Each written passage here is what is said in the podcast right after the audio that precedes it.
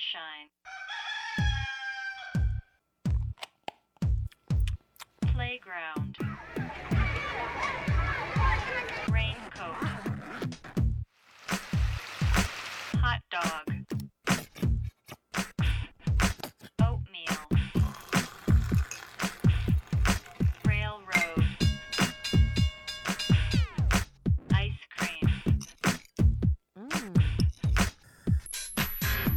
A B A B C A B C Darian. 大家好，这里是 ABC Darren 初学者电台，我是本期的主持人赵阿萌。初学者电台呢是由 ABC 艺术书展创办的一档播客节目，我们希望帮助大家从头开始做一件事儿，也鼓励你们在各自感兴趣的领域都可以开始自己的研究和实践。我们新一期的初学者电台的题目呢，是想跟大家聊聊怎么做一个节，但这个节究竟是什么，可能就是我们一会儿探讨的一个话题了。那我们这回请来了两位嘉宾，一位呢是伍德吃托克的边边，另一位呢是起点艺术节的 ETH。然后另外呢，我也找来了一位跟我一起主持的，他也是 ABC 艺术书展的赵梦莎。呃，在大家各自介绍自己在做什么节之前呢，我其实先看了一下各自的官方介绍。那很有意思的一件事儿就是，大家其实都给自己写了一个很明确的关键词的区分。那其中呢，伍德吃托克呢，它的关键词是城市生活方式，而起点艺术节呢，它的关键词是独立插画漫画。那 ABC 艺术书展这边的关键词呢，就是书和出版，所以其实大家是有选择自己一个明确的定位的。那我现在也请几位嘉宾就这几个关键词的定位来分别展开讲讲。那你们打算谁先来？边边先来。好好好，呃，我觉得理性来讲，就是主持人刚才说的一个跟美食和生活方式有关的体验型的消费内容平台。那感性一点，我们就希望。呃，整个创意年轻人群体聚集起来的地方就是伍德吃托克，有年轻有创意的地方就有伍德吃托克，感觉是一句很好的广告词。那 ETH 呢？什么是起点艺术节呢？呃，其实我们一开始呃，应该都会受到一些国外艺术节的影响吧？对，因为受欧洲地下艺术节的影响的，以插画、独立插画跟独立漫画为核心的一个地下艺术节。对于我来说，ABC 艺术书展应该是一个不光是中国本土，也是面向全球在做艺术书、艺术家书和自出版的这样的一个分享交流的平台。所以我们会用书展的这种一个周末三到四天的时间，然后去做一个线下的聚集，然后让大家集中的去。呃，展示呈现自己的作品。我其实之前刚好有朋友，他是同时参加了起点艺术节、伍德施托克和 ABC 艺术书展。反正对他来说，因为他是参展方，他每天要见到不同的观众，他的感觉就是起点艺术节给他的印象就是很潮，甚至可能观众是穿着奇装异服来的，他会觉得那是一个很潮或者说很野的那么一个地方。那 A B C 对他来说，因为他也是第一次参加，今年他就会觉得是一个艺术气质更重的。那伍德施托克对他来说，确实是，就是它是一个可以来一起玩的一个更偏生活方式的地方。但我不知道你们各自是怎么看对方的呢？我我觉得起点和 A B C 就正好正好是我呃我自己性格的两面，一面是偏起点是偏亚文化的，因为我自己也。日常也做一些户外的极限运动啊，还有亚文化这类也感兴趣。然后呢，A B C 是我心里文艺青年的一面，就特别文青啊，就平时看看电影、看看书、看看展览。所以就是如果拿一个人来说，就如果你们两个加起来成了一个人，那就是既矛盾又完美的结合。那 E T H 你怎么看他的这种？呃，如果顺着。刚才边边说的话，我觉得咱们三个好像是一个不同的乐队，对。我们也蹭热点了吧？对。然后我觉得 A B C 是现在肯定是国内最专业的艺术书展吧。然后伍德吃托克在我眼中来说是一个国内集吃喝玩乐最专业的一个嘉年华。说说个题外话，说到乐队啊，就顺着 ETH 说啊。那之前我我去年乐队夏天的时候，跟我做非常专业做做音乐的朋友聊过，然后他就说，一个如果要是说这个 live house 或演演出现场，呃，说个俗气的话，要需要有个生态的话，你看必须要有 school，你要先在 school 练，然后呢，你练出来了以后呢，你要去这个稍微专业一点儿的这个，比如说愚公移山，哎，你要去愚公移山这个见见见见稍微大一点的用户，然后你最后可能跨到这个星光现场或者工体，再开一个自己的专场。哎，我我觉得咱们三个都是一个有层次，或者是说，如果对展商来说，它是一个呃需要一步一步必须都要经历的一个路径，没有说谁先谁后，但是它确实是不同的场景。我觉得这可能得稍微解释一下，如果不在北京的情况下，刚才你举的三个北京的演出场地啊，第一个 school 相当于就是最小型的一个，可能只能容纳三十人、五十人的小场子的这么一个最小型的 live house。愚公移山就是它相当于有很著名的乐队在那演出过，嗯它可能就是类似于可以容纳两三百人的场子了。对，星光现场它是一个五百人以上的，对对啊对所以你会觉得你们呃可能更像是星光现场，甚至就是工体。我觉得吃托克是工体呃，我我没觉得我是工体，因为我觉得可能到了工体那一步，它也没这么有意思，没这么酷了。我我的感受差不多，伍德施托克是，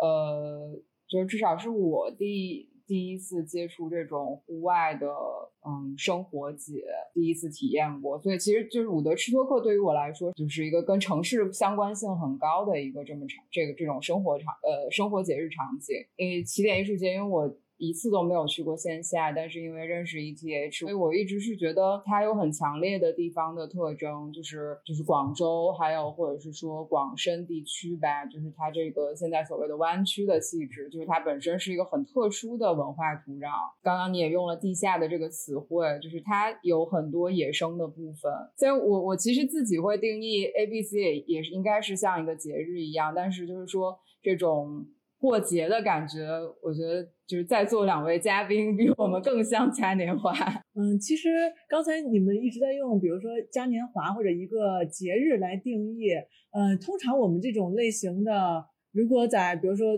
从世界范围来看的话，大家会有几种描述的词嘛？比如说 fair，它是市集，那其实它就是最古老、最传统的，就是大家进行物品交换的那么一个地方。那其实无论是现在的说是艺术的博览会，还是书展，其实它还是这么一个性质。对，如果嗯是从词汇角度，大家其实还在沿用 fair 这个词。嗯虽然 fair 有大有小，嗯就是呃后备箱出打开也是可以在停车场做一个市集，那大到可能在一个呃博览会的场馆，然后有就是上万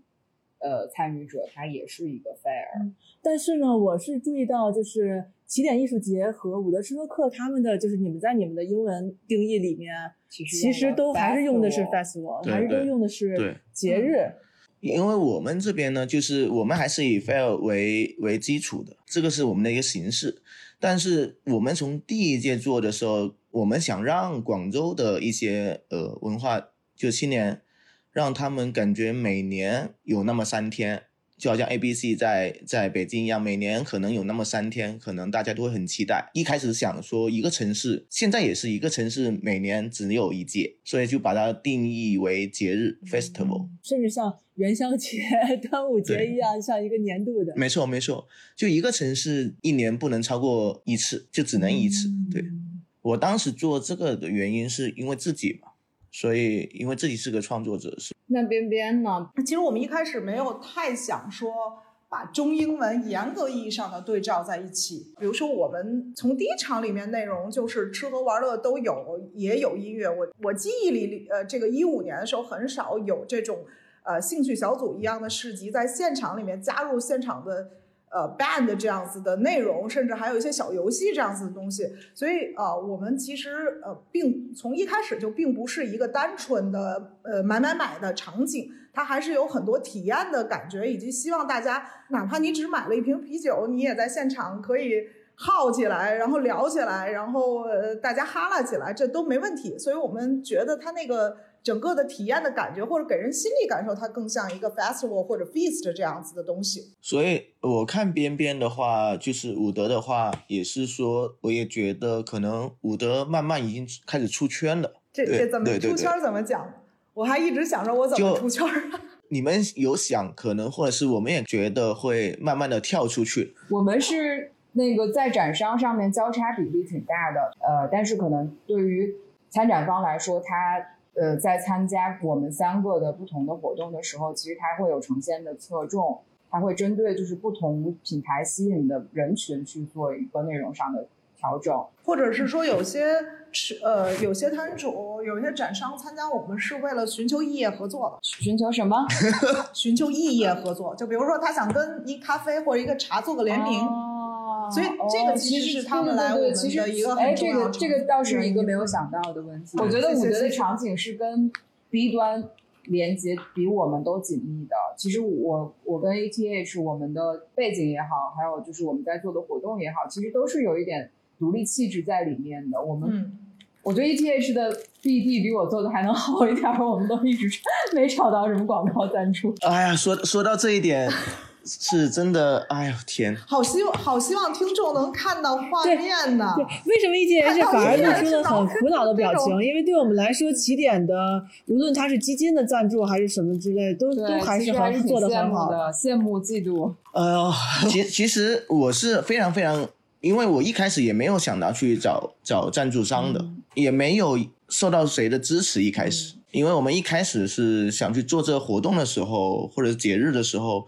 是我去聊了很多场地，然后没人理解我在说什么，然后就希希望我去提供 PPT 给他们。我又觉得 天呐，我想做一个地下艺术节，还要提供 PPT，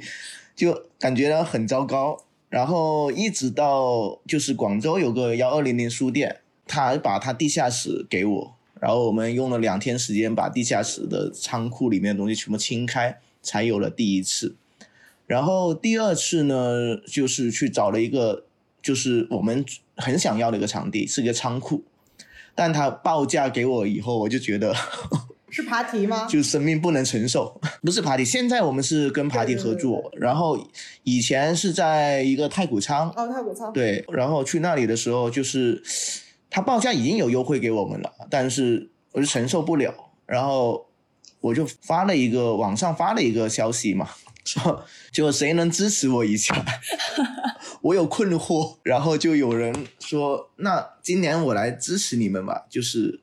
就从这一次开始，我觉得不如以后尝试着去找一下赞助商。嗯。对，但是赞助商我们在找找找赞助商的时候，我们要求也会比较高，就好像别人要求我们一样，我们也会要求，不是说呃你有钱就行，就是说你到底能不能支持到艺术家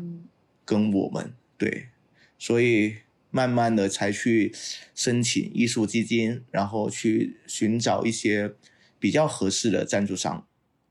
哎，说到商业化部分，我我我想起别人吐槽我们啊，说我们这个太商业了，太主流了，这个算聊开了吗？那你你会排斥吗？我觉得商业有商业的好处，独立有独立的魅力。就是你觉得别人给你贴这种商业化的标签，就是从第一场开始，我们其实就没有排斥商业，或者是说我们觉得这才是文化应该体，就是能体现出它魅力的地方，被商业认可，被更大众的一些主流的呃消费群体也好，这个消费品牌认可，这恰恰是它本身自己价值的一重体现吧。我这也是我我我上次在这个星光现场去看那个 Joyside 他们的那个演出的时候，我就在想，我操！我说我发了一个朋友圈，我说这个简直像让我想起了这个这个 Vision 的时代，理查布兰森的时代。那时候就是整个的欧美资本，特别是美国市场，它的主流的一些呃商业品牌拿着大钱去砸一些呃很以很低廉的价格去获取一些用户和支持一些呃很独立、很很低下的内容。呃，当然，因为它的本质是便宜嘛，对吧？这个这个资本可以在在里面讨到便宜，但那个时代的年轻人，他们是最幸福的时候啊。就是，所以我并不觉得商业化和独立和地下他们是针锋相对的，看你怎么用。对，完全不针锋相对。而且我不排斥商业的这两个字，我是觉得说，呃，不排斥商业，但是我们不能被商业所控制，就是站着把钱给挣了这种，这种是我比较我比理想的较喜欢。我觉得每嗯每一个带着初心哦，好好肉麻，带着初心的创业者和创作者，的最终目标都是站着把钱赚了。对，真的真的，我觉得，我觉得就是呃，真实一点嘛，就是说，肯定谁也想画自己想画的画，嗯但是这个想画的画又又有人需要买，他买那个人也不不逼逼的话，就最好了。嗯 我是这么想的，就是我最近有个我们有个商业合作，但这个商业合作我就不太喜欢，就他给了那个白菜的钱，想吃龙虾，然后就 一直把我们当做是一个工人在用的话，这个钱我就想把它退了。但不是说我不要钱，我很需要钱，但是我真的想，就是我现在反正跟我们艺术家合作，只要有呃甲方商业进来，反正我是不会让我的艺术家去怎么去修改他们的稿子。嗯，就是除了你们去做活动之外，也会开始去拓展一些跟就是桥接品牌跟艺术家之间的事情。对，其实第第一次也是从第二届开始，一一八年那一次，然后当时支持过我们的，就是刚才说的支持我们那个就是旺旺。啊，旺旺集团，对对对，然后他们支持我，然后我说那我需要回报一些什么给你，他说你就邀请几个艺术家，呃，用他们想画的东西帮我们画一个旺旺就行，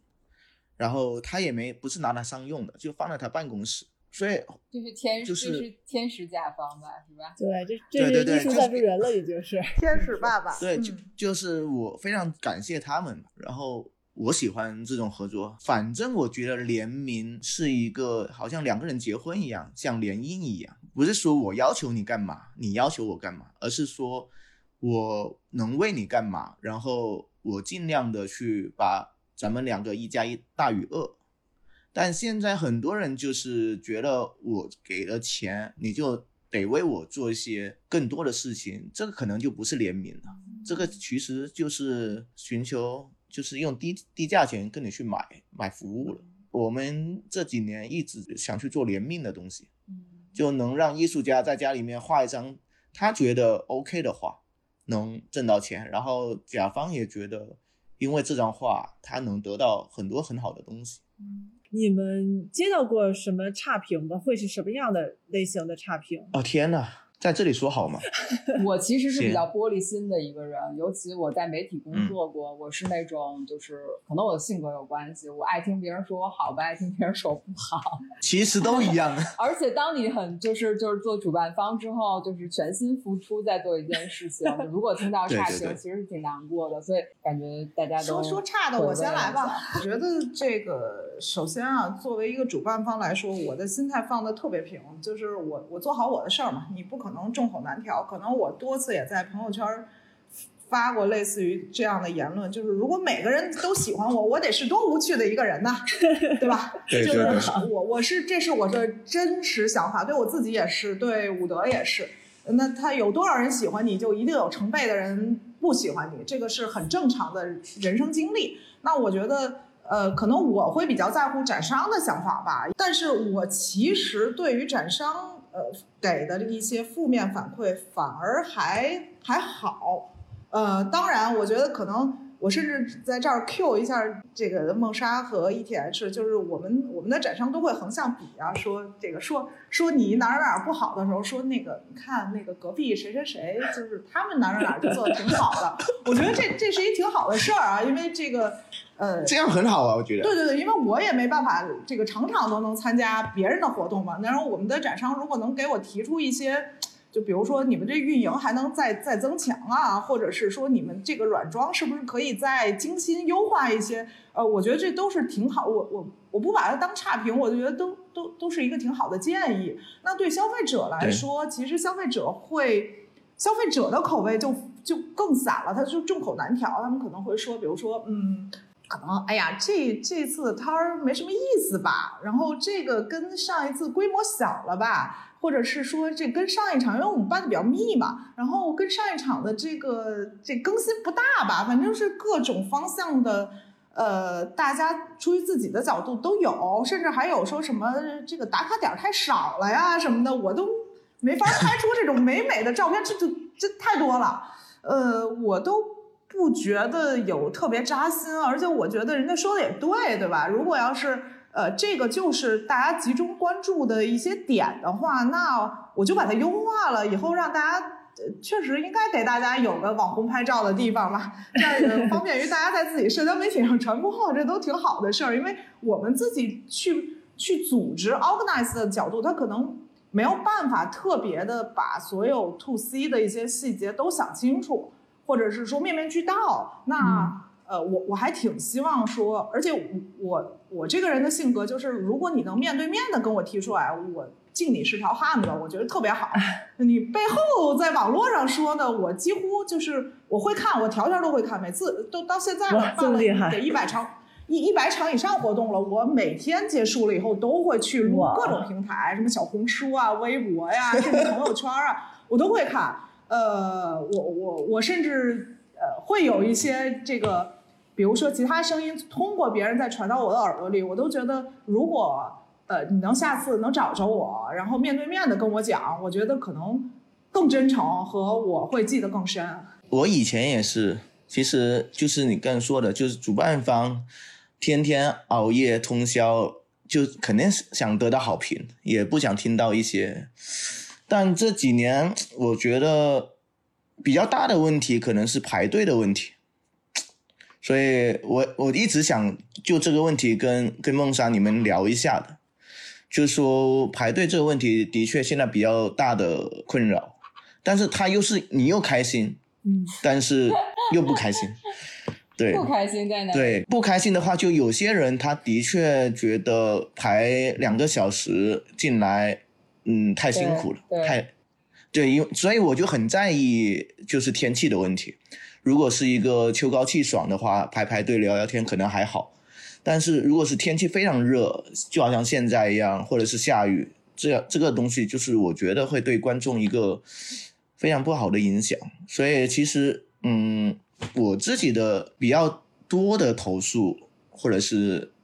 建议也好，就是在排队方面。嗯我也想问一下，正好借着这个话，因为梦莎他们上一场刚刚办完的时候是分时段在售票的，然后呃呃效果怎么样啊？就是真正的这个无无论是从主办方运营的角度，还是消费者的实际真的是去排队的角度，它有没有得到改善啊？这种分时段？呃，今年其实分时段的决定，呃，主要是因为疫情的要求，就是我们嗯其实嗯做了防疫计划。然后这个分时段本身对于消费者来说，就是对我们的观众来说是一个就是习惯性的挑战，因为它毕竟不是电影院呀、对或者是说你去那个卢浮宫博物馆、就是你你能觉得必须得就是卡着点儿来，嗯。记着这个时间来，所以其实我们呃票房是有影响的，首先，然后再就是分时段票的也有一个好处，就是大家默认，就是这个是一个规则嘛，就是大家默认了你你要遵守这个规则，那你就是得在这个时间卡点来。那大家其实已经心里有预期了，我要在这个时间，如果来早了，我要排会儿队什么的。所以就是你既然立了规矩，所以大家真的就是经受了这个也无话可说。不过也有也有很多这种突发问题，比方。有的人没有买这个时段的票，但是他希望提前进场，那这时候就需要主办方，呃，在这个其实不是前台了，就是真的是在户外，你有一个主办方的人，甚至是负责人，比方我今年就亲自在外面站台，你要有很多的应激，然后是要灵活应对的，因为有些人就是急了，就是我我今天接下来没有时间，我必须得现在进来，或者怎么样，那你你强硬的拒绝他。你就得接受之后的差评，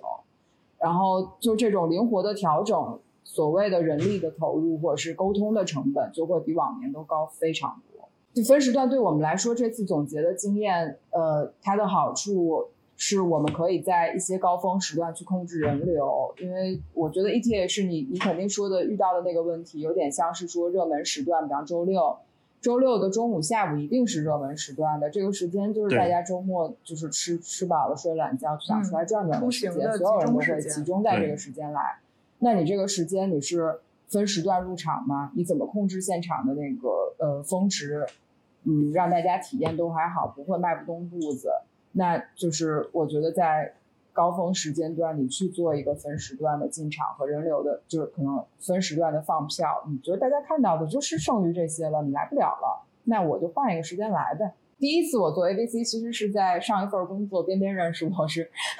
还是 Wise 的工对 PR 呢，对对对对，嗯。那次是我经历过的第一次排队，就是寒风之中，十一月的北京有多吓人，然后大家就是都在外头就是甩长龙，我挺挺自责的，这是我第一次就是内心很自责，然后我就拿着热饮就是挨个儿给人送，就觉得观众特别好，我觉得我们的观众都特别有素养，然后就是都非常的有教养，然后就是都都能忍受，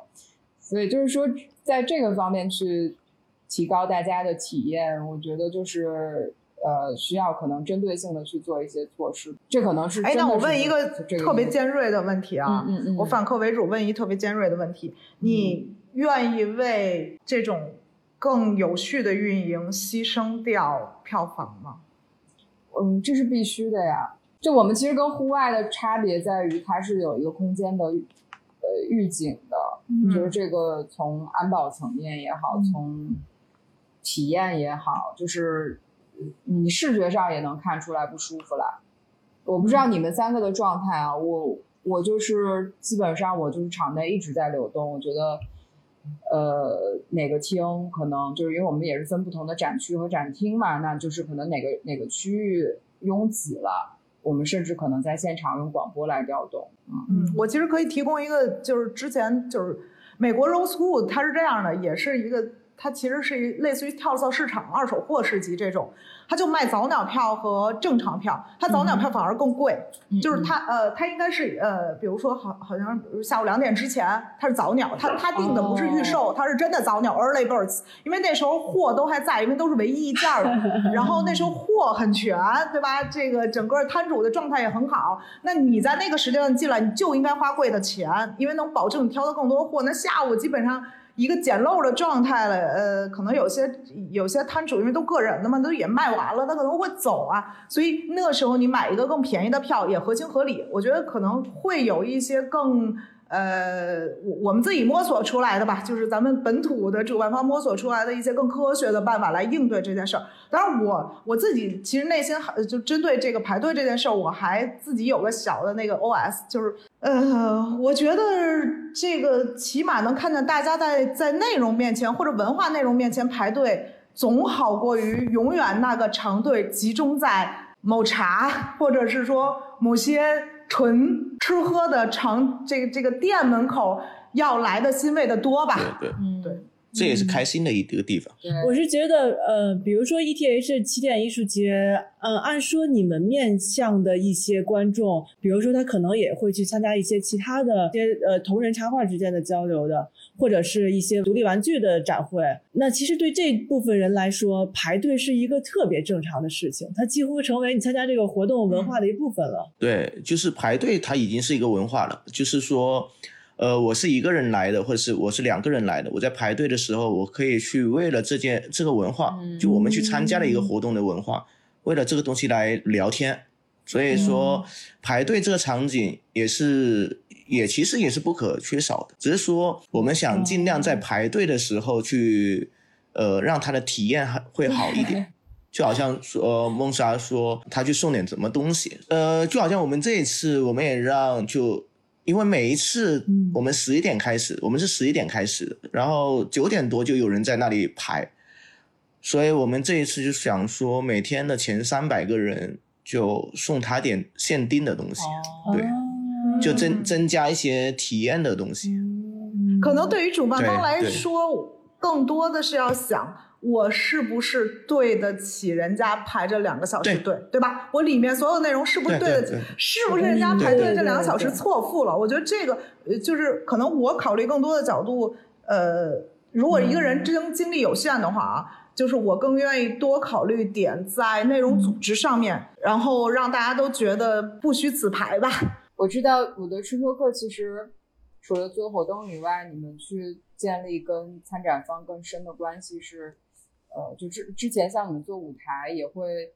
好像是相当于你们投资了一部分，嗯呃呃品牌的孵化，然后同时他们也是你们比较稳定的一个参展方。其实我们一直都在做这件事儿，包括我们的初衷，包括我们之后也都想做这件事儿。呃，甚至可能资本方觉得我们有价值的地方，呃，很大一部分程度也在这件事情上面，呃，但这个其实是一挺长和需要不停修正的过程，因为如果它是一个独立品牌，无论它是餐饮也好，它是这个独立出版的这个小机构也好，甚至它是一个做零售、原创零售的品牌也好，它其实最开始的规模。就他自己一开始原生的规模，包括他提供的产品，恐怕都不是在，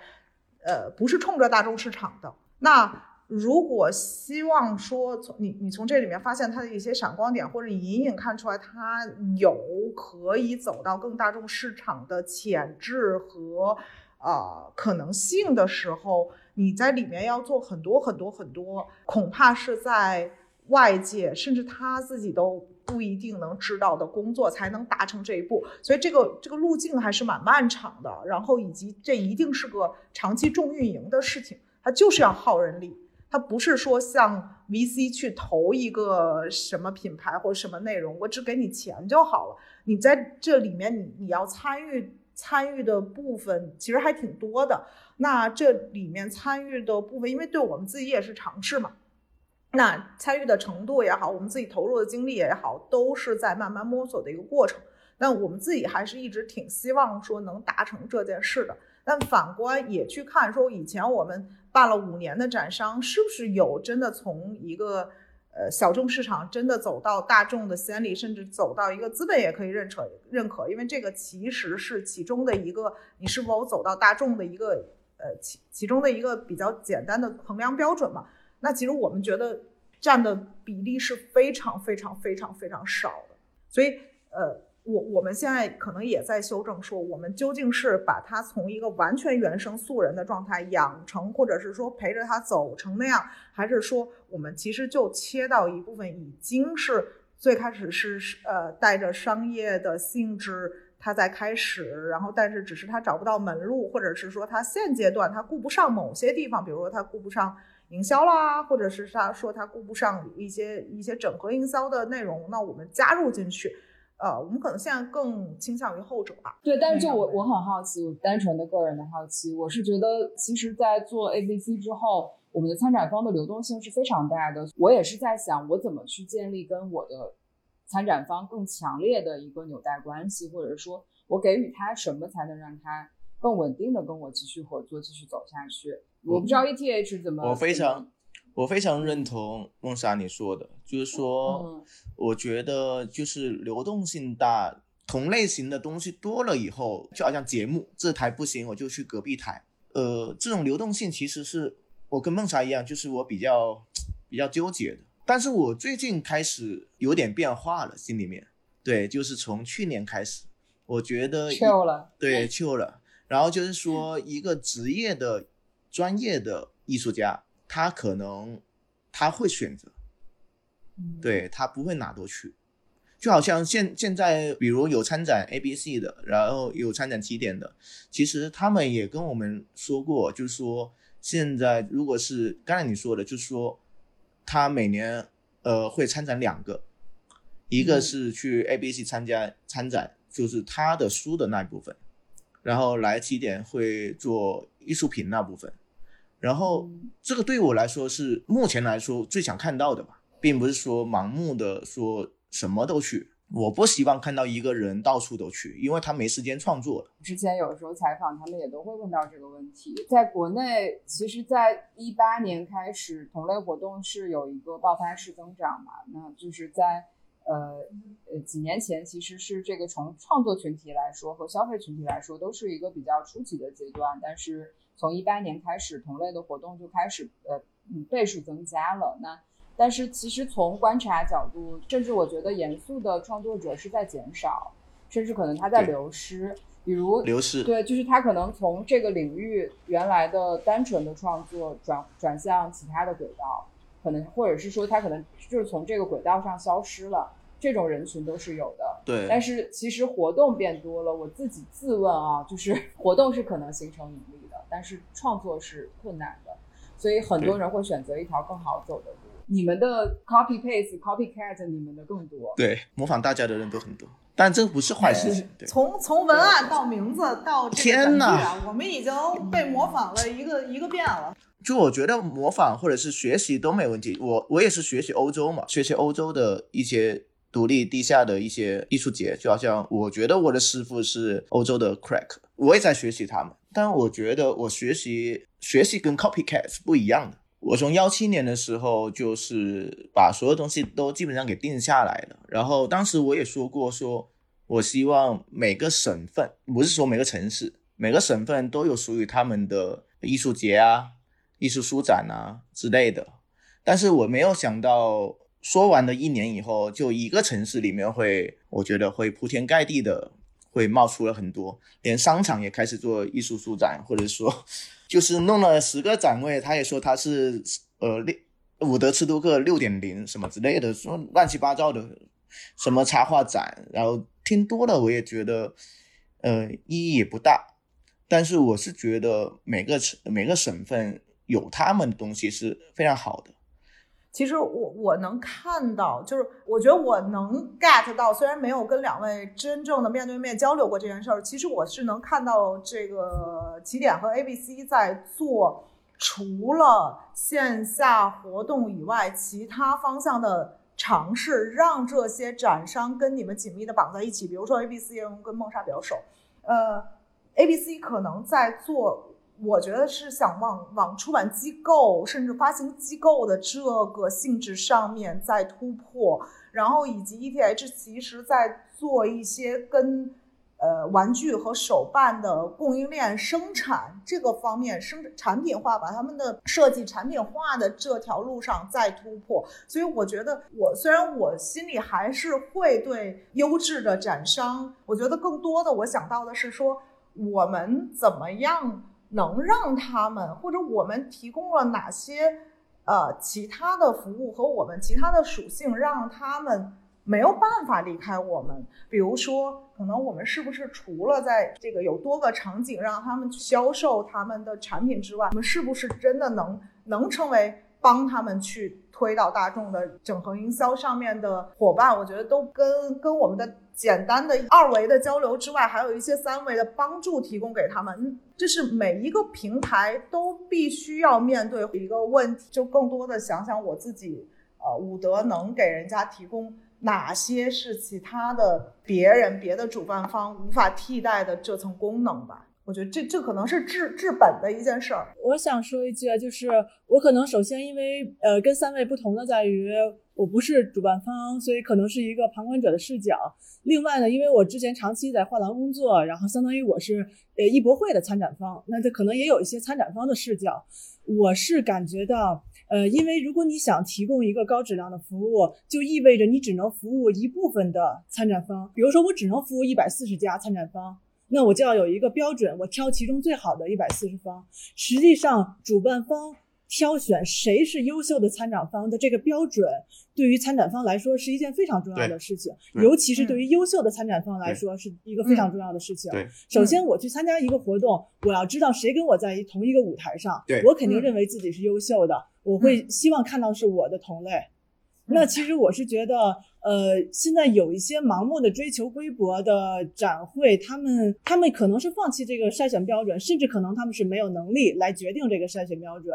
那它实际上呈现的那个热闹，对观众一开始来说，他会觉得很多很热闹，长期下去可能是不健康的。对，然后借着这个呢，其实我也想问一下三位主办方，你们自己心中的那个选择的标准大概是什么样的？比如说起点这边，因为是更自由的创作者，你怎么去判断谁是更优秀的？对，我们的筛选的机构机制是从幺七年就已经定下来，从第一第一天就定下来说，呃，我们再看一个一个人创作吧，就是很简单，就他逻辑性如何，系统性如何。他是不是一个只是随便玩玩？难听点，就是他是不是混子？这种我会把他排除在外，因为太多人报名了，每一次都有五六百个人报名，五六百组报名，你只能选择一百二十左右，所以我们必须得很严格、很严格的去甄选。所以逻辑性、系统性，然后他是不是想成为一个职业的艺术家？这些都是对于我来说是非常非常重要的。所以很多人会说，为什么他能进其他的，比如市集也好，什么东西，为什么他们能进，但是不能进起点？我说，呃，不一样吧，我就觉得，我不想做成一个那么泛滥的。主办方他也不能把这个盲目的去扩大规模，然后参展的人也要珍惜自己的羽毛。你不能说有一天全国有一百个艺术节，两百个艺术书展，三百个呃伍德斯托克，的确能挣到钱，但是你真的没时间去做创作了。我不相信你能去做创作，稍微的珍惜自己的羽毛吧。反正我们的评选标准就是，虽然老生常谈了，但是对我来说这个最重要。我的理解，所谓系统的，可能指的就是，如果有些人是因为最近风潮流行这个，然后突然开始画这个，其实你是一眼能看出哎，来的。我我因为我们现在里面我们会邀请评审嘛，比如六个人，可能我们自己起点这边占了两到三个人，另外三个人到四个人可能是从外面的艺术家，比如也有涂鸦艺术家，也有玩具设计师，也有一些绘画艺术家，然后让他们从不同的层面来看这个人，首先有没有抄袭。比如我们特别怕一个人的画画的风格特别多，嗯我们会严格的去要求这些东西，不是说你嗯你的多面性，而是说你在一面能不能做得更好。你会觉得我们在做的活动其实也会制造一些流行吧？呃，对，不是说流行不好，而是说去模仿别人。因为我们在学画画的时候，一一开始肯定都会临摹嘛，但是我们知道自己在模仿。但是你不能已经成为职业了，或者是说它已经成为你职业的一部分了。你过了十年，你还在模仿，模仿到自己都相信自己这个东西是自己的，这个就很不好。其实伍德因为并不是专针对专业或者艺术类、创作类的一个场景。刚才的那个问题筛选标准，所以我们的筛选标准更相对来说更多元和复杂。当然，我们对展商首先要求是你要是持续在创作或者是持续在运营的吧。然后第二就是我们有自己呃稍微那个什么独特一点的标准，就是我们希望它是有实体店的。就是实体店呢，我们是会优先考虑的，因为我们伍德本身主要提供的是一个线下消费场景、线下的聚会场景。那我们就希望说，里面的每一个展商都知道怎么应对线下的消费者来的时候它的运营状况，呃，以及说拥有一个无论是实体门店、实体工作室，甚至是一个小小的呃实体的空间，它的投入一定是要高的。所以这样的人一定会更在乎他们的每一次出品，他们的每一样产品。那不是说就是单纯在线上的我们就不选，但是我如果同时出现，我们一定会更 prefer 那个有线下经验和运营状态的展商。我们统一的筛选标准是我刚才说的，你但就细化下来，针对每一场我们还是有不同的筛选标准。所以其实这就让我们的展商的输入会稍微的多元一些吧。啊，它也是分层的。边边就是，其实伍德斯托克最开始没有把它绑定在某一个城市发生。嗯虽然你是北京人，你们是从北京开始的，但其实，呃，就是据我的观察，这些年伍德一直是会去适应其他，然后邀请你们的城市，或者说其他新兴城市的市场。包括我注意到你们两个最近都在深圳做活动，感觉好像深圳是一个新块新的一块价值大陆。对，就是你们自己怎么去看活动跟所在城市关系？其实这个不是一个新的问题，是想沿着刚刚说，因为我们在说说同类型活动变多了，那呃肯定会出现一些投机者。我觉得就是说不定以后还会出现很牛逼的呃艺术节，但是我觉得一个城市里面是不应该出现过多的，因为他艺术家就那么多，创作人就这么多，然后观众其实观众其实还是比较小众的嘛，他也其实也就这么多。我不想就是，假如我是一个观众，说我从呃我在北京参加的艺术书展。呃，然后还是这批人，然后过了过了两个星期，然后又有一个叫 CBA 的艺术书展，还是那批人，然后每个星期都有了以后，它就变成了创意市集，然后就变成了变成了。其实我说到创意设计，我很想提，就一开始创意设计是非常好的一个东西，就培养了很多很很厉害的设计师，但是呢，后来也也是因为呃没办法，就是劣币驱逐良币的东西，就造成了一个城市一个街道里面一个每个商场都有，然后设计师还是那批那批设计师，有有一些很牛逼的设计师，他发现身边开始鱼龙混杂了，多了很多奇怪的人，可能有抄袭的，有拿货的，然后他们好的设计师也不愿意去参展。就造成了这个问题。我觉得这个东西是可能是我们要去挑战的，就是尽量的让自己这个品牌参展的人好一点。其实说到这点，我还想再说一点，以前有一个可能有一个我们大家都不认识的人吧，他没通没通过没入选，他就来问我能不能两万块钱入选。我在想，我说什么逻辑啊，挺有意思。我说要不你成为赞助商吧，但是你也来不了。你就给钱给我，但是我也不会让你进来。那刚才梦莎的问题就是说，呃，怎么看那个城市和城市之间的差异哈？我们做了十个城市了，现在中国已经，嗯，最开始北京起家一五年，然后然后去了去了郑州，然后去了这个上海，反正就是该跑的也整个一线城市、省会城市，我们几乎都落过地。呃，首先我觉得落地哪座城市，看它的这个。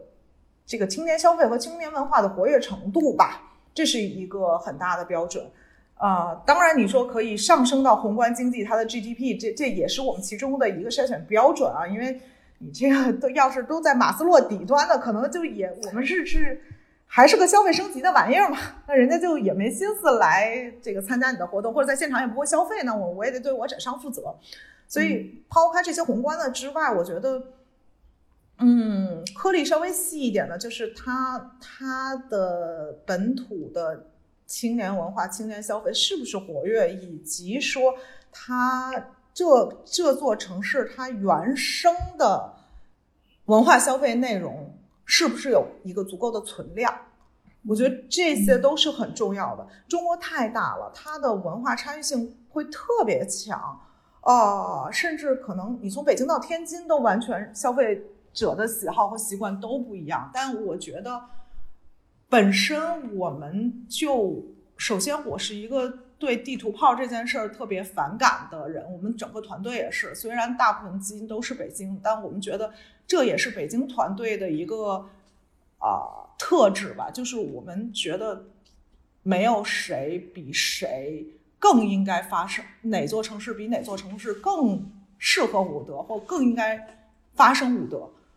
呃，而是说他们这座城市是不是需要呢？或者我们是不是已经看到了潜在的这种可能性？就比如说，呃，我们当时落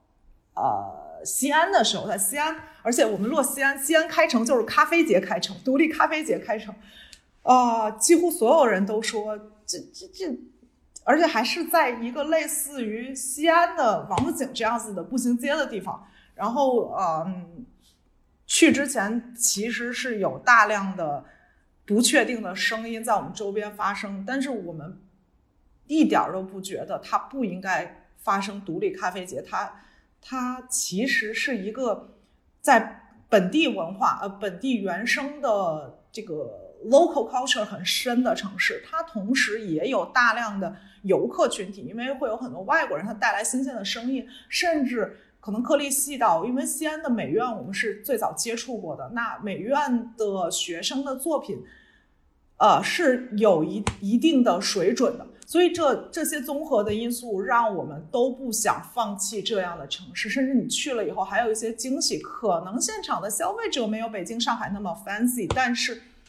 展商也好，或者是呃真正能懂的，比如说一些。B 端的用户或者是稍微年轻点的消费者，他的的反馈是非常积极的，包括郑州，包括南京，南京是我们非常嗯自己打分还是打的稍微高一点的一个，我我我们对自己的呈现比较满意的城市，这些都是如果你带着传统的一些评判标准或者是思维方式，或者你真的不去到那儿，你是无法得出一个很客观正确的结论的。所以呃，我们。可能对于说去到各地的唯一的的的 confuse 就是我们可能不会去那种，确实是现在整整体青年消费水平它没到的地步，因为我们也做了一些更下沉一些的尝试，然后发现，呃，因为我们本身提供的场景不是一个这个网红打卡展或者美食美食大市集这样子，还是有很多文化消费的内容在里面。那如果当地可能连连个一段时间连个像样的展览都没有，然后以及连连一间 live house 都都或者都没有超过两间以上 live house，你你你是会有一个天然的预感，说这个城市可能不适合你。对嗯，那起点呢？就刚才说的嘛，就我在一开始的时候，我就非常希望，就是说中国北京、上海、成都，对对对，我就希望这些城市，成都、重庆都属有一个属于他们自己的呃地下艺术节或者是独立书展。一开始我是这么想的，那边有很多艺术家在那边，所以他们希望我们过去。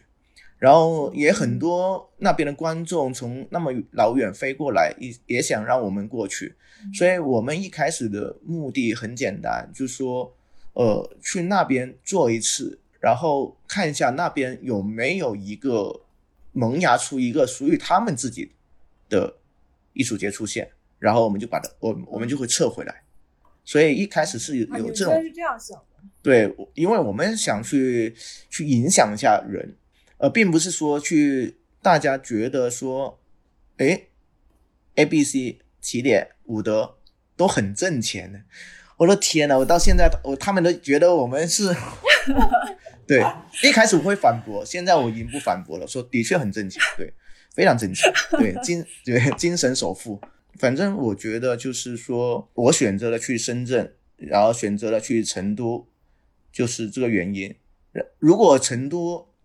呃，有一天他有一个真的很独立的艺术节，我肯定就不会去了，因为他们本地人可能会更懂他们。因为就好像现在起点，我是在广州，我们是广州出来的吧？原因很简单，就是我的实体店身边围绕着几十个艺术家，然后他们需要一个地方去发声。所以我要去做一场这样的原生的一个东西，而并不是觉得说，哎，哪个城市呃好我就去哪里，呃，就好像刚才便便说的，说有些城市就是不适合，我就选择了深圳跟成都，哎，挺不错的。但其实还真的不是你的自己的城市，最终还是要需要他们城市有一个已经在那里生根了几年了，懂得他们那边环境，懂得那边的艺术家的处境吧，会更好。对，但我觉得每个省有那么一两个就够了。这个说的好好理想化呀，相当于你是四处去撒一些火种，哎然后但是最终你还是希望回到自己的对城市。呃，这一点其实我当我也有一个说法，就是说，呃，假如一七年国内已经有了一些很地下的独立漫画的一些茶茶画漫画，不一不仅是漫画，就是绘画吧，独立绘画的艺术节，我就不自己做了，我就去参展。对，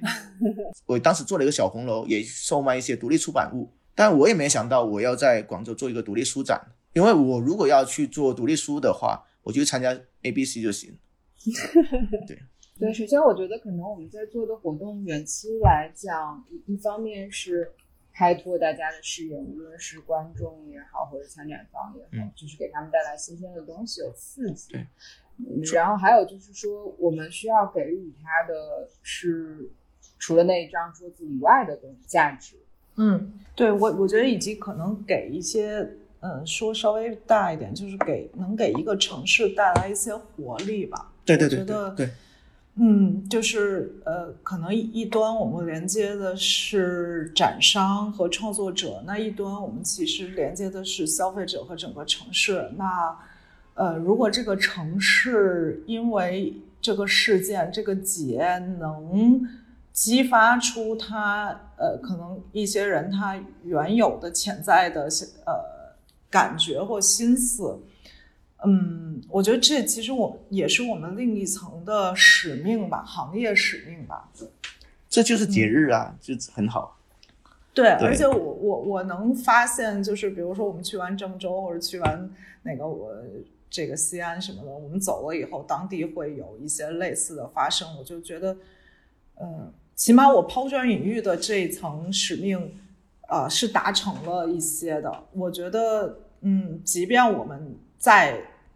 再疯狂的做，频次再高，那可能三百六十五天，我们能覆盖一个城市，或者我们能给一个城市生活提供，嗯，一些一些愉悦的时间也还是很有限的。那如果呃大呃整个市场和这个城市的潜在的组织方也好，或者展方也好，因为这件事儿他自己也能是呃发生出来一些原生的内容。那无论我下次再去的时候，可能我多了一个合作伙伴。如果我不去的话，我当地的消费者和展商也不会因为我们不在，这个习惯就没有了，这个参加节、参加线下聚会的习惯就没有。这一个应该是我觉得我运营到现在或者人到中年的一个更更稍微乌托邦一点的愿景。非常好。很好。对，那就是客观一点，大家自我评价，就是你们觉得自己跟其他的同类活动，或者是我们彼此之间相比较的话，你觉得最不可替代的部分，或者是竞争力是什么？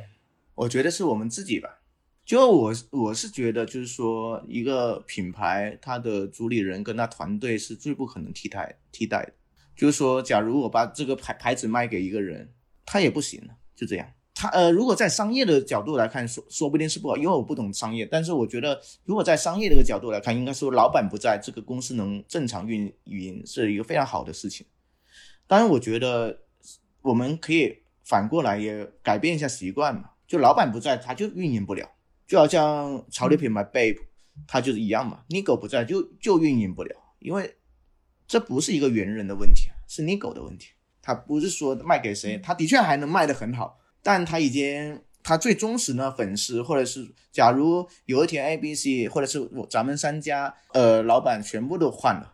参展商肯定觉得哦，这已经不是梦莎他们做的，味道已经变了。呃，我觉得刚才这个 ETH 讲其实是一个是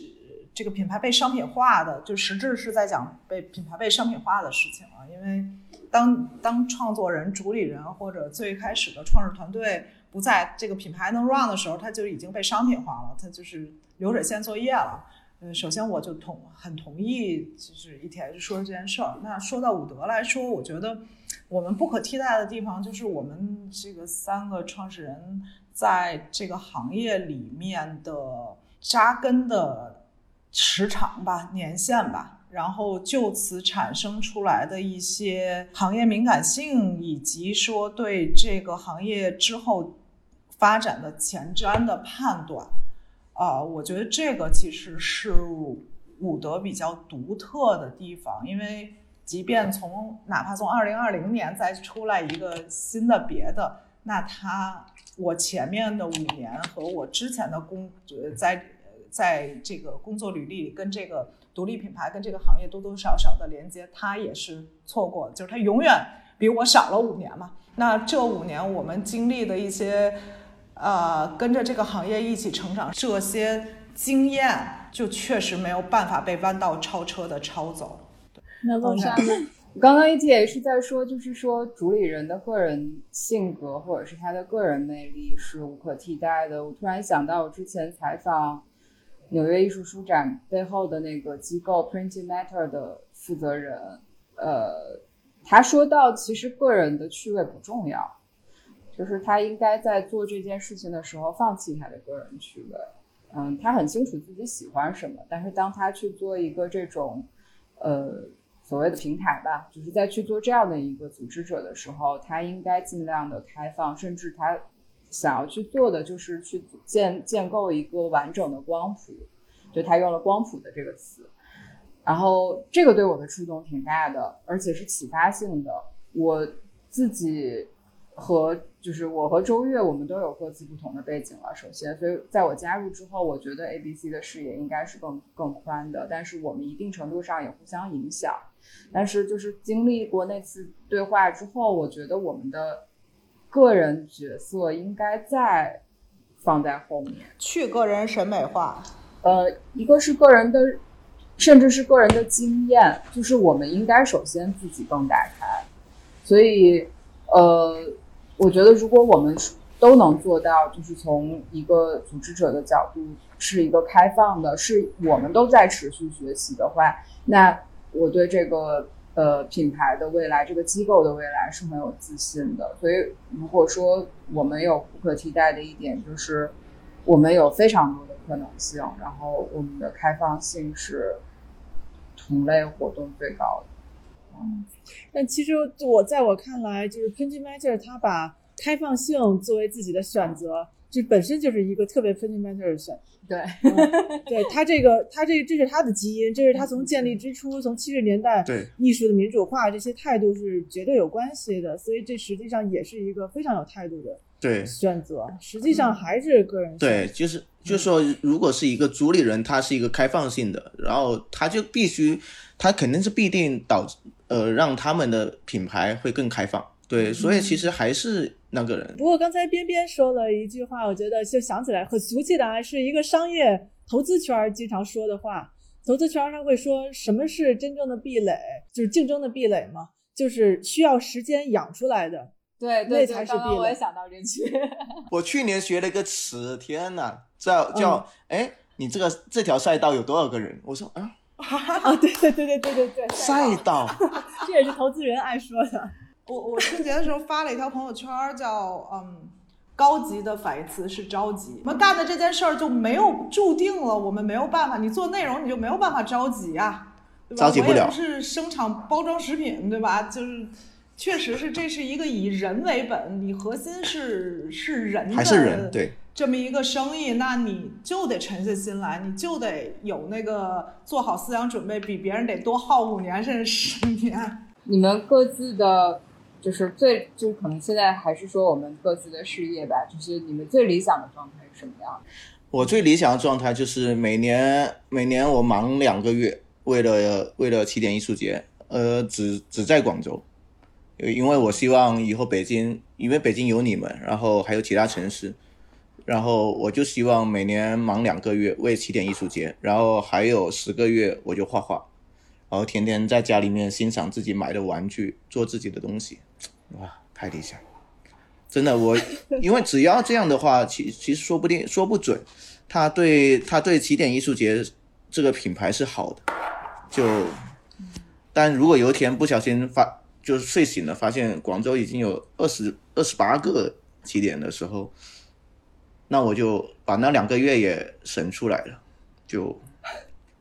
就去参加 A B C。然后如果 A B C 里面又发现，哎，原来全国有六十八个 A B C 的时候，我就看一下能不能中国的都不参加了，去参加一下国外的。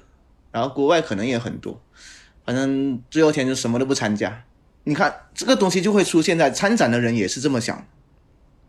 如果一个呃珍惜自己羽毛的参展，他天天天天就呃画画创作挣钱，然后有一天如果全世界都泛滥了很多的时候，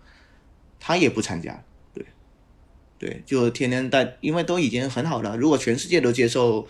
呃艺术的时候，说就可以挣钱了。就是大妈也在唱嘻哈的时候。反正我理想的就是能画画，能挣钱，一年忙两个月，为了一三天的起点艺术节，然后大家能聚在一起。反正最近感觉地球都要毁灭了，我也不知道是消极还是积极，其实挺积极的。这半年挺对，这半年其实还蛮多东西想的挺挺开的。我们都算是幸运的吗？就是幸也不幸，在今年还能把活动做了。我的天呐！你知道这一次我呃北京呃发生那件事情以后，我是天天在帮你祈祷。天呐，A B C 一定要成功，千万不要 不要不行。我天天帮你祈祷的原因是因为说，如果不行的话，如下半年大家都会很怕，因为你们是第一个。我当时。我我当时问了边边，就是我们五一见到他们是北京，就是呃疫情宽松降三级做的第一个活动，然后我就去去了他现场，然后后面我们也有在聊。他说第一场活动其实就是一个鼓舞士气，不光是对自己，也是对所有参与者的一个一个定心鼓。然后我其实这个对我有影响的，我们就觉得无论如何今年真的是要做，就是不光是。我们再不做的话，也要破产。以外，就是也也真的是需要给所有的人一个信号，就是我们都可以做得成。边边，你的理想状态，边边。呃，于公司层面，当然是希望，呃，这不是说虚的啊，就是真的是希望有创造力的年轻人都能跟我们站在一起。嗯，然后哪怕不是因为活动，都能跟我们站在一起。呃，这是这是于公的层面，于那于个人的层面，我是挺希望，那作为伍德自己，呃，我我负责伍德的品牌嘛，市场和品牌，我非常希望我这个一手建立起来的品牌能是一个像 Patagonia 那样子站着把钱赚了的牌子，它能肩负更多的社会责任，然后这个可能。有能能能产生一些人文的关怀，这是我走到快四十岁的一个一个强烈的，或者说疫情之后一个非常强烈的念头。呃，我觉得哪怕。我我做的事业不成，但我也希望，可能它最终没有达到一个我想的商业价值，或者市场想的，或者资本想的商业价值，但我也希望它存在的某一刻都是对这个行业、对整个城市、对这个国家能有意义的。它存在的时候，所以这个是我个人非常非常希望最往后能能兼顾到的。我们的理想状态是有，呃，就是。团队可以拓展一点吧，说实话，就是希望可能人手稍微的不是这么紧张，然后让我们可以把好多想法一点一点实现。就，嗯，对，差不多可能是我现在觉得是，就是有一些是想要去做，但是就是那种能力 达不到的那种鞭长莫及的感觉。因为昨天看了一下问题嘛。所以之前我也在想，其实我们三个人都可能不是想去的一个是很美很美好的地方。就你是一个雕塑，边边是一个摄影，我是一个画画，我们都想成为一个好的艺术家。然后我觉得我顺顺势说一下竞品的事儿啊，我觉得真的就之前好多展商说，哎呦，一直想报名，你们都没找到你们。我说，哎，你不是参加过那，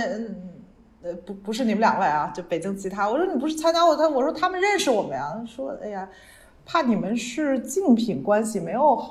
没好意思管人家主办方要你们直接的联系方式。然后我就觉得这个赛道，对吧？这谈竞品为时过早。我们期望大家百花齐放还来不及呢。对。那个希望大家对。吧？然后怎么可能说我们跟谁谁谁是是竞争对。手的关系啊？我们也没大到说这是百事可乐和可口可乐。就是昨天看到这个问题也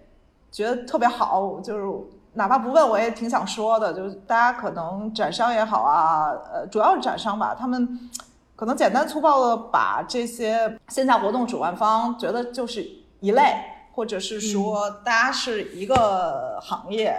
但其实这里面的的细分还远着呢。然后以及我觉得应该再多点，多样性要再高才好。对，因为它首先首先我们。三个，甚至我们跟其他的一些主办方关系都就私底下关系都特别好，然后一些互相帮助。北京也不止一家跟我们这个这借过展具啊，甚至是说说帮忙谈个场地什么的，这个我们其实都是私底下互相帮忙的。然后以及我们觉得能有一个伙伴站在一起，是在这种自己平地而起创立一个事业也好，创立一一一一件事儿的路上，是一个。不孤独的感觉，哪怕我们平时三百六十五天可能鲜有见面，但是你知道这个行业还有人跟你，嗯，一起看好，一起往前努力，这是一个特别特别美好和特别觉得有心里比较有底儿的事儿吧？对，就最健康、最理想的状态是我们去建构了一个小的气候，就是互相的帮助和注意，然后。同同时去让这个市场更大，而不是更小。对对对，和而不同。对，其实我也是觉得，我因为我们这个初学者电台，其实每次结尾通常都是一个固定的环节，就是呃，你给别人一句建议，或者给别人一句劝退的。但是我是觉得这两句，其实大家整期节目已经说了很多了。我这期结尾其实有点想改成，因为。今年大家还能在按照自己的标准、满足自己标准的情况下做一个线下活动，真的是一件很不容易的事情。那现在既然三家都有即将要开张的线下活动，就一人安利一句自己马上要开张的这个线下活动。对对对打个广告那现。在就是这个硬广非常坦然的硬广时时间。对，那谁先来？边边琴，时间、时间、地点都说清楚啊！不，难道不是应该让最远端的对吧？来自这城市的客人来一点先先打吧，先先打歌。怎么说呢？我天，好消息，好消息！八月七日，真的是我我我真的想想给广东最近带来一些文呃就是艺术里面的好消息，就好像上一次 A B C 做，然后我也想让广东的一些人知道，就说我们都还很好，就是我们要守住了，对对。哎，刚才我我还真的想给边边跟梦莎你们一个建议，欢迎欢迎好欢迎！守住。对，其实这守住呢，它不只是说有没有疫情，就是说有一天即使它环境也变了，但其实你们那块地方还没变。我自己会对自己自己一个要求吧，就有一天它真的呃整个氛围都变了，然后起点也可能不像现在有一百二十组艺术家参加，但我可能把它会说成真正的 fair，就像对就二十组、三十组这样。我去自己找个小场地，然后更更更理想化的这种飞了，对，所以我就希望大家都能呃今年守住，然后守住自己的理想吧，然后八月七号来现场，哪里？时间地点？对，这就深圳 OCT 华侨城。来了就知道在哪里，欢迎大家来起点艺术节。那个，那我吧，这个中国说来很大，九百六十万平方公里，中国说起来其实也挺小的。嗯，因为这个伍德八月七号，呃，同一时间八月七号到九号同开两场，一南一北。呃，先说北京的，北京是在隆福寺的户外，然后我们的国潮书市，国潮书市命运多舛啊！这个从端午节从最开始提出来，呃，非常兴奋，因为是想我们终于要在传统佳节，我们之前是刻意避开传统佳节踩热点这种事儿，我们几乎是什么五一、十一法定我们都不要做的。但在北京，但我们今天是想说，呃。呃，要在传统佳节做一个跟传统文化和现代文化碰撞的，所以当时有了国潮书市的这个命题，然后整个团队都很兴奋，但没想到，呃，因为二次疫情现在拖延到了八月七号，但我觉得这个好饭不怕晚这件事儿没有影响整个展商的状态和我们自己团队的一些呃这个节奏吧。然后反而是我们从上次的一百一十多个展商，现在增加到一百三十多个展商整场。然后北京的活动且办且珍惜了，因为有可能下一场就是十一了。啊这个场地也很有意思，新进的网红文化消费地，就农夫寺在北京的新尖儿上，所以我觉得这这场活动会是一个对于北京用户来说很很感冒的活动。那深圳的话，跟 ETH 跟 跟跟起点在同一天，那个八月七号到九号是我们在呃深圳万象天地这个有一个漫闪街区，它叫超级市场，它的第二期啊，整个八月份都会是一个音乐主题，我们是跟深圳本地的 hip hop 的呃音乐团队叫黑吼，也也也还是蛮有名的啊。然后这个我们一起来呈现连续三周的带着音乐呃说唱，然后 new disco，然后一些啊、呃、音乐氛围的三周的主题活动。那呃万象天地外面的这个活动是不售票的，所以也是从下午开始一直到晚上十点，就是大家可以选自己喜欢的时间。呃，去，我觉得可以先上午先把这个起点逛完了，然后晚点来我们这儿晃悠晃悠，听听歌，吃点然后喝点。对对对，下午时段就是下午接近傍晚的时候是有说唱表演和 DJ 的，然后就是在那边丰富丰富精神生活，来我这边接着丰富丰富物质体验，我觉得是一个挺好的。啊，说的我都想去深圳了，你知道吗？安排的挺好的。就这一次你不来深圳是吧？哦，我上周刚出差去完深圳，嗯，我可能八月第二个周还会再去一下深圳，就等北京活动完了。明白。嗯，呃，可惜我两个活动我都去不了。八月七号我在上海，